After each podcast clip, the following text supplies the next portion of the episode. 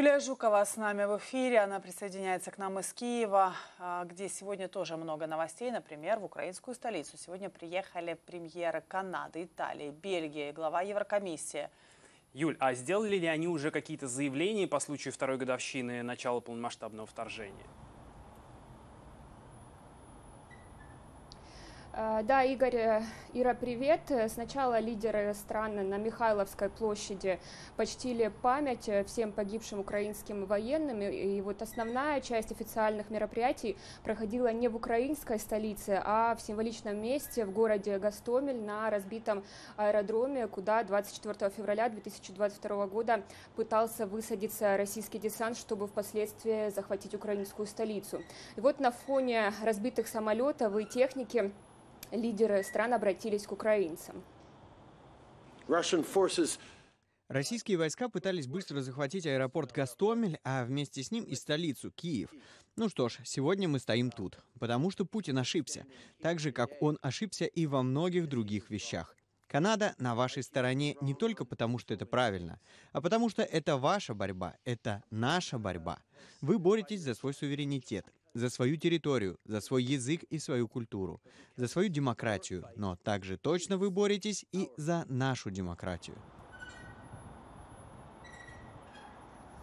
Премьер-министр Италии Джорджия Мелани отметила, что город Гастомель под Киевом является символом украинской гордости, а также символом провала Москвы. Мелани также процитировала строчки из гимна Украины, добавив, что именно на этом аэродроме украинцы отдали, цитата, «душу и тело за свободу».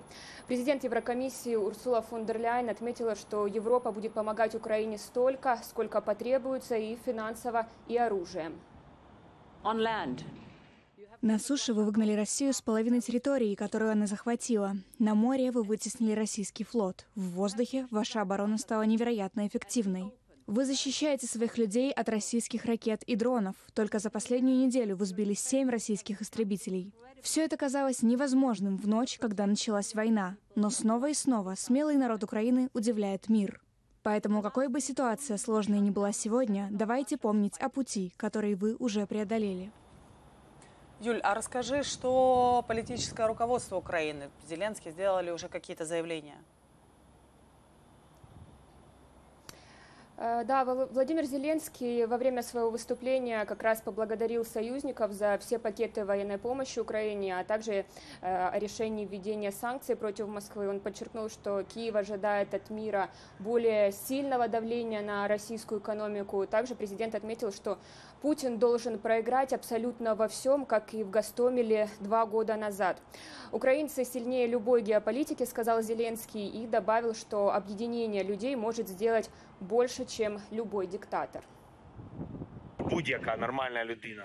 Любой нормальный человек хочет, чтобы война закончилась. Но никто из нас не позволит, чтобы закончилась наша страна. Именно поэтому к словам о завершении войны мы всегда прибавляем «на наших условиях». Вот почему у слова «мир» всегда звучит «справедливый». Именно поэтому в будущей истории возле слова «Украина» будет всегда стоять слово «независимая». Боремся за это уже 730 дней нашей жизни и победим в самый лучший день нашей жизни. Во время официальных мероприятий в Гастомеле по случаю второй годовщины полномасштабной войны президент Зеленский также присвоил звание Героя Украины нескольким украинским военным. Это наивысшая степень награды в стране. Юль, спасибо большое. Это была Юлия Жукова, которая рассказала о том, что происходит в Киеве в день второй годовщины полномасштабного вторжения.